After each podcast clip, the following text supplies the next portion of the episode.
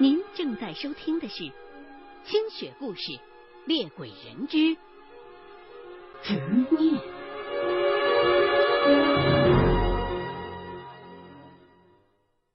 FM 幺零幺点九，吉林健康娱乐广播，每晚十点。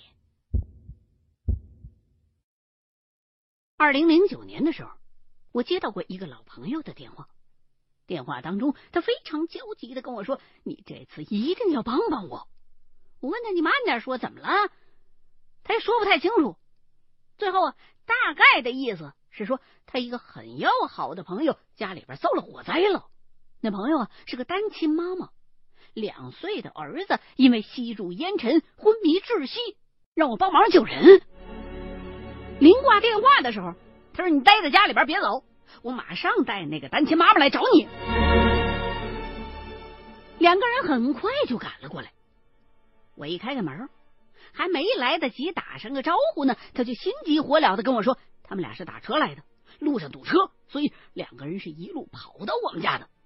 说刚刚在路上的时候，医院就打了电话给他，说是孩子的检查报告已经出来了，呼吸道等其实并没有什么问题。”就是不知道孩子为什么始终昏迷。医院也说，怪就怪在，虽然孩子的体征现在一切都正常，可是现在的状态和重度脑昏迷的人是一样的。说完这些，他才把那位单亲妈妈介绍给我认识，说这位女士不是本地人，朋友呢也不多，所以呢，请我务必帮帮忙。我我就愣住了，我不知道从哪儿帮起啊！我就跟他说：“你呀，先别着急啊，现在立刻回医院去，把孩子先给照顾好。你要亲自照看这位女士呢。既然找你帮忙，那肯定是信任你啊！你不能让孩子再有什么闪失。我呢，在这儿准备一下，马上就会赶去医院去看孩子。”我这朋友这才喘喘气儿，说：“那好吧，我们呢就先回医院，你赶紧过来啊！”我答应了，送他们两个出了门。我回到屋里头，坐在沙发上，先抽了一根烟。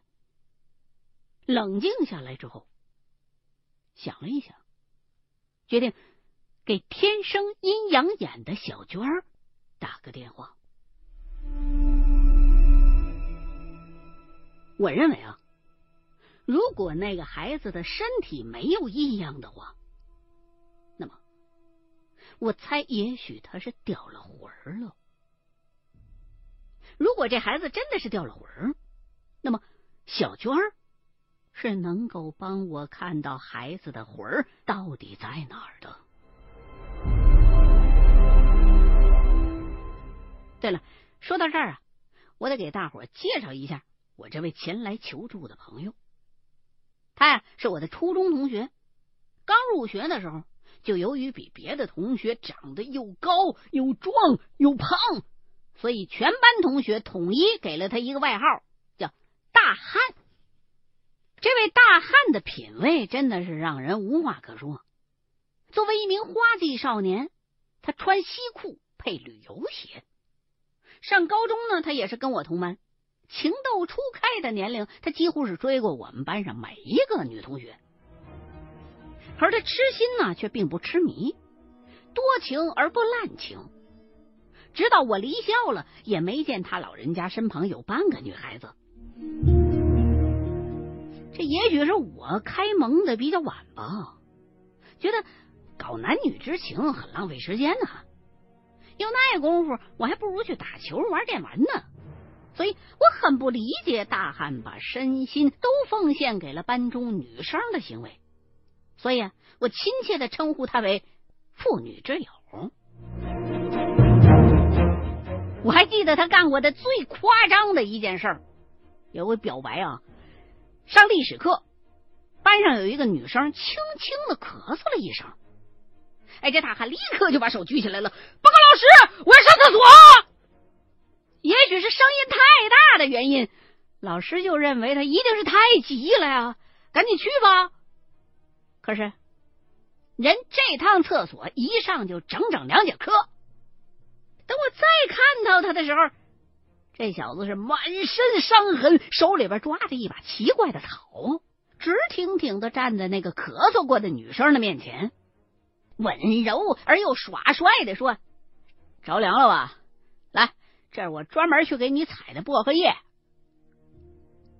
结果那一刻，整个教室、整个世界都安静了。所以他对女人的感情，在我看来是显得有点极端，而且这位绝对是我所认识的人当中最容易爱上别人的人。我想，博爱就是他的代称。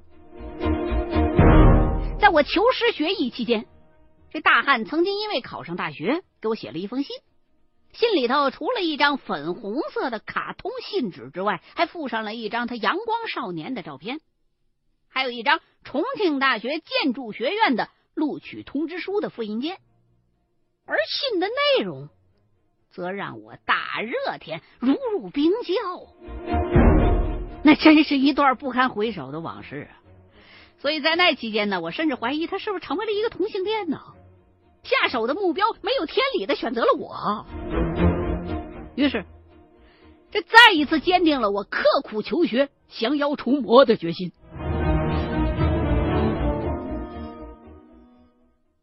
话说回来，给小娟打完电话，我没让她来我们家，而是直接请她去医院的门口等我。我呢也带好了必要的东西，出了门。这所医院呢是位于重庆市最繁华的渝中区，旁边呢有一座老建筑。这个地方一度成为一个书市，再后来呀又进驻了各大商家，甚至连欢乐迪这样的娱乐场所。也在这儿占据了一席之地，此处是交通四通八达。当我正在跟漫漫的车流搏斗的时候，小娟儿已经站在医院门口等了我很久了。停好车，我交代小娟一会儿无论你在孩子的病房当中看见什么，都要镇定啊，别惊动孩子的妈妈。这孩子妈妈呀。是单亲妈妈，她现在已经非常难过了，别再吓唬她。在我看来，小娟是个非常懂事的孩子。虽然她那天戴了一副很像康夫的黑框眼镜，可是依旧遮挡不住清秀的五官。因为眼镜没有镜片，因此也影响不了他的阴阳眼。哎，说到阴阳眼。我还得把我师傅当年告诉我的再转述给各位。阴阳眼通常指的是能够看见人、鬼、神三道的人。我们活人所处的道，谁都能看见；而我们常人在没被特殊的念力影响的正常情况下，是看不见鬼神的。阴阳眼的生成有这样几种方式：第一，就是这人体质特殊，农历七月出生的阴阳眼是最为常见的，因为这是一年当中人道轨道最为接近的时间段。另外，就是八字比较轻，小时候体弱多病的人。这类人呢，由于自身的命道不够硬，呃，换句话说呀，就是不太容易被养活大。小的时候呢，比其他的孩子更加容易接近死亡，所以也就更加容易看见鬼。第二种方式，也就第二类人，是得遇名师了，被名师。按眉骨咒开眼，这有别于天眼。天眼是能够通灵的，非常的神秘，比阴阳眼要高级的多。说实话，我很庆幸自个儿不是阴阳眼，甚至说我是一个阳气极旺的人。从我那郁郁葱葱的腿毛就充分证明了这一点。而我也庆幸。小娟儿能成为我的朋友，甚至是战友。更庆幸的是，他能够正确的运用自己的超自然能力来为这个世界做好事。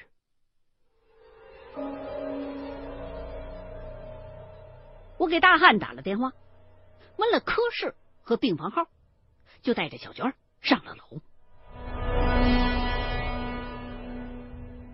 走在医院的楼道里，我一直有一种比较别样的排斥感。我觉得医院这个地方，它充满了生与死的交替转换。当你刚经过一间病房，听到里头有婴儿的啼哭声和家长开怀的笑声，充满期望的时候，下一秒钟，可能你就会路过一个因为死人了而正在哭声四起的房间，这又会让你如坠谷底。再说，我到了病房，看到大汉的时候，他正焦急的坐在床边，满眼慈爱的抚摸着孩子的脑袋。如果不是知道这小子是天生热心肠，我还真会误会这孩子跟他有血缘关系呢。小娟儿毕竟是个孩子，就偷偷的拽住了我的衣服角，用那种带着害怕的眼神。向我传达着这样一个信息：床上躺着的那个孩子的魂儿，的确是不在体内，正在这病房里头游荡呢。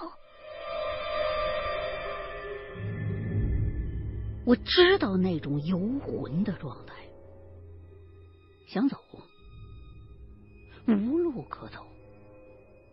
因为你还活着，想回去，却不知道怎么才能回到自己的身体当中去。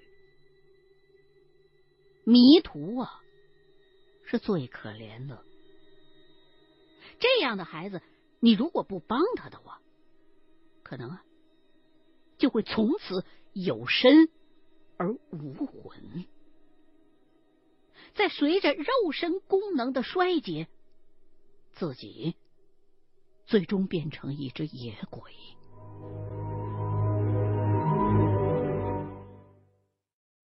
我就跟大汉打了个招呼，让他跟着我去门外站一下。到了走廊，我就问他：“孩子什么情况啊？医院现在是怎么说的呀？”他说：“医生检查了之后说，孩子的身体指标各项都正常，可能是之前受到惊吓。”导致脑休克，失去了意识了。这种病症啊，他们医院之前也接诊过不少。最后啊，都是劝家长把孩子接回家去，让他们每天陪孩子说说话，实行保守治疗。至于最后有没有孩子因此而苏醒，那就没人知道了。我呢，先跟大汉介绍了一下小娟，说这位姑娘啊，是我请过来帮忙的。她呀，能够看到这孩子的魂目前在不在他自己的身体里。如果孩子的身体本身没有什么大的问题，只是受了点惊吓的话，那倒是有办法把孩子的魂再招回来，放回进他的身体当中去的，让他呀马上就能醒过来。不过，这得有个前提，就是你啊，先去问问孩子的母亲。在火灾发生的时候，是不是出过别的什么事儿？还有，就是火灾的原因到底是什么？你如果不问清楚这些的话，我们是不敢给孩子还魂的，因为不怕一万就怕万一呀！一旦疏漏了其中的一些关键性的要素的话，十分可能会造成反效果。另外。这孩子的母亲是你的熟人，所以啊，这些事儿还是你亲自去问比较好。大汉就答应了。于是呢，我就跟小娟一块儿在走廊里边等着，让大汉进病房去跟孩子的母亲打听打听。过了一阵，大汉就出来了。经过他的转述，我们还原了火灾发生时的所有的细节。火灾发生之前一天的半夜，这孩子的妈妈想要煮牛尾汤，他打算呢用小火慢炖一整宿，这样的话，明儿早上一起来就会满屋飘香了。所以啊，他开着小火。炖着汤，就自个儿洗完澡，然后去睡觉了。哎，说到这儿的时候，大汉又打了个岔，说：“这个女的姓王，几年前呢，确实跟我在一起过。不过呢，我们后来因为一些客观原因而分开了。之后啊，这位王女士就怀孕了。我曾经问过她，这孩子是我的？可是被王女士矢口否认了。”可是我内心一直觉得这孩子是我的，因为我从来没见过这孩子的亲生父亲呢。我觉得大汉说这话倒只是他的主观猜测，因为那孩子长得特别漂亮，跟这大汉长得一点也不像啊。就听大汉接着又说。这王女士啊，当时睡觉了以后，不知道怎么的，家里边忽然就停气儿了。火苗熄灭之后不久，这气儿又通了。直到王女士在睡梦当中察觉到漏气了，这才赶紧起身，用被子先蒙住床上的孩子，再跑去厨房把这气儿给关了。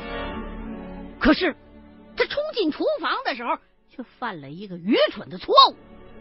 他做的第一件事儿。不是去关闭气阀，而是把厨房那灯给打开了。按理说，这灯有灯罩是不应该引起火花的，偏偏他们家里厨房那灯是那种带蓝色裸露灯管的灭蚊灯，顿时整个厨房就陷入了火海。王女士最初是想尝试着扑救的，可是家里头只有她一个大人，又是个女的，毕竟能力有限呢。眼看着根本就扑不灭，这火就开始蔓延到客厅了。偏偏在这个时候，孩子被吓着了，坐在床上哇哇大哭。由于母子俩在熟睡的时候就已经或多或少的吸入了天然气了，当母亲带着孩子开门逃生之后，发现孩子已经窒息昏迷了。王小姐冲出门外下楼之后，第一件事就是赶紧打电话报警。第二件事就是给大汉拨电话，希望他能够帮忙来把孩子接到医院去。由于大汉一直对这位王女士心存幻想，甚至固执的认为这孩子就是自己的亲生骨肉，所以一听到出事了，就赶紧赶过来了。医院对孩子的抢救还是比较成功的，孩子的身体并没有发生什么异样。应该啊，只是最初设想的天然气中毒和受了惊吓了。毕竟才两岁大的小孩。大汉和王女士一看孩子身体无恙，就是醒不过来，只好死马当成活马医，找着我这儿来了。听大汉把这全部的经过都说完，我很庆幸他在孩子出事的第二天就想到了我了。因为从描述上来看，孩子的情况还是比较乐观的，只需要引路，让孩子回到身体里就可以了。于是我就告诉他：“你啊，尽管放宽心，这事儿啊，我会办的很妥当的。你现在啊，先进病房去，把帘子还有窗帘都拉上，然后把其余能够反光的东西都帮我遮一下。”我跟小娟啊，随后就会进屋给孩子还魂。他一听我说能救，欣喜若狂，转身高高兴兴的就进了病房了。我一看他进去了，就带着小娟走到了护士站那儿，开始仔细的查找挂在柱子上的病人入院记录。小娟这时候用手肘碰了我一下，对我说：“你为什么不告诉他真相啊？”我回答小娟说：“现在还不是时候。”在那个台本上，我并没有找到我想要的东西。于是我就问护士：“请您帮我查查王女士王某某是住在哪个病房？”因为从大汉。带着这位王女士走进我们家之后，开始对着空气介绍这位王女士的时候，我就知道他撞鬼了。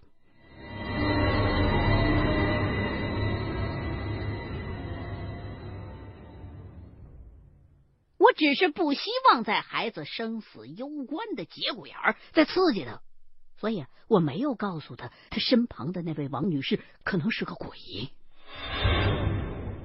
我后来详细的询问事发经过，也是为了要确认这王女士是不是还活着。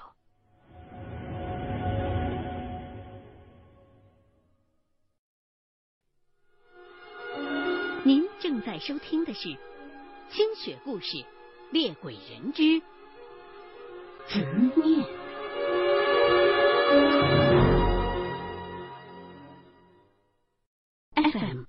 幺点九，吉林健康娱乐广播，每晚十点。实际上，小娟从一进病房就看到了母亲和孩子两个人的魂，但是不知道因为什么原因，两个处于同一平行世界里的母子却并不能看到对方，而且。王女士压根儿就不知道自己其实已经灵魂出窍了。作为一个深爱儿女的母亲，她执着于孩子的安危，竟然就用如此强大的念力直接影响到了大汉，使得大汉这个不具备阴阳眼本领的普通人也能够看得见到。好在。根据我的判断，王女士并不是死了，大概也就是重度昏迷，至少人还活着，这就有办法。再说护士站的护士挂了电话之后告诉我说，王女士就在他们医院的 ICU 病房。十多年前，卡梅隆老师导演的《泰坦尼克号》。让所有人记住了那句深情的 “You jump, 癌症。二零零九年，卡梅隆老师的《阿凡达》又让所有人记住了那句人兽恋当中经典的 “I see you”。不过，此 “I see you” 非彼 “I see you”。知道了病房号，我也知道 ICU 病房是需要申请才能够探视的，所以啊，我们就打算先救了孩子再说。按照惯常的手法，我让小娟儿告诉孩子的灵魂，一会儿啊，就睡回到你自己的身体上去。两岁的小孩虽然会说的话不多，可是他至少能够听明白这些话。然后，我就在这个孩子的身体的脚趾头上扎了一个针眼儿。放了一点鲜血出来。等到小娟告诉我说孩子的魂已经又睡回到他自己的身体上之后，我就把从脚趾头那儿取的那点鲜血涂抹在了孩子的嘴唇上，接着就开始低声的念咒语。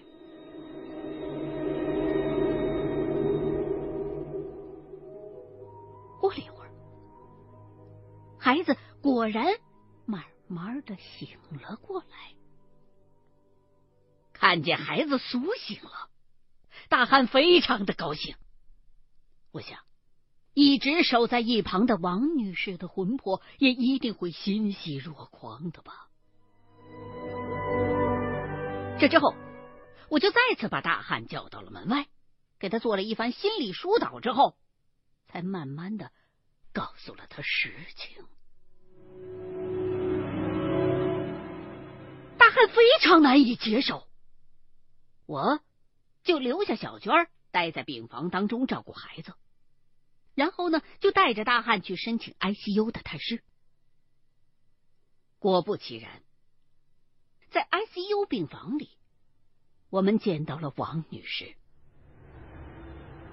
这是我第一次看见她的样貌，是一个非常漂亮的年轻女子，孩子长得比较像他。大汉有点不能自抑，开始抓着我追问到底能不能救活之类的。我斩钉截铁的告诉他，能，但是我们得先把这件事告诉给王女士的魂魄。回到孩子的病房之后，我就让大汉在门口待着，你先别进去了。因为如果要让他再一次面对自己一直曾经以为是活人，可偏偏只是个灵魂的王女士，想来会非常的艰难的。而我也没有马上就进病房，而是站在门口，给病房里的小娟先发了一条短信，要她带着王女士的魂魄出来。孩子醒过来之后，在小娟的安抚之下，已经又睡过去了。医生来看了之后说：“孩子既然醒了，那就再休息几天，然后出院吧。”等到小娟带着王女士的魂魄出来之后，我让小娟委婉的、慢慢的把真相告诉给了王女士。后来，小娟告诉我说：“呀，王女士当时也很惊讶，半天才回想起自己在出事的当晚。”给大汉打了电话之后，就先带着孩子去了医院急诊。等到孩子送到抢救室抢救的时候，他自己也因为吸入了大量的天然气，加上心力交瘁而昏迷了过去。不过，他现在的情况就没有孩子这么乐观了，属于重度中毒昏迷。医生在没有见到家属的情况下，就先把他收治进了 ICU 病房。他的身体虽然进了病房，可魂魄却一直留了下来。这期间的时间接近二十个小时，可他一直都不知道自己只是一个灵魂而已。现在他自然还是要回去自己的肉体的。我呢，就留下大汉先照顾孩子，打算带着小娟跟王女士去 ICU 还魂。这时候，大汉突然之间拦住了王女士，对她说：“我知道，你醒过来之后就会完全忘掉这一切。但是我要告诉你，这么久以来，我还是很喜欢你。等你好起来之后，我还要和你在一起，不管孩子是不是我的。”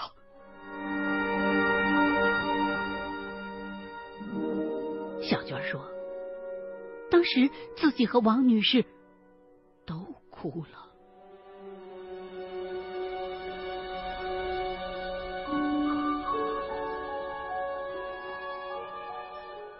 还魂很顺利，王女士只需要再继续的做康复治疗就可以了。这件事就这么结束了。”这也是我唯一的一回瞒着人帮灵魂。其实这是在冒险，因为我并不知道这种现象产生的过程，也就无法预见到我这么做结果是好还是坏。但佛家有云：救人一命。胜造七级浮屠。虽然这回算不上是救人一命，可对于我来讲，良心与良知我都过得去了。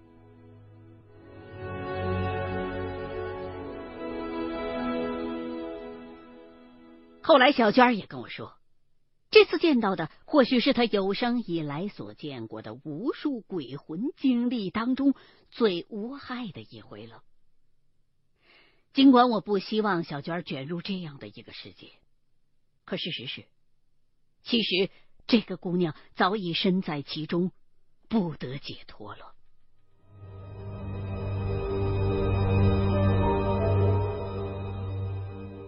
这件事情发生之后不久，我就接到了一份喜帖。打开这份婚庆请柬，我。露出了开心的微笑。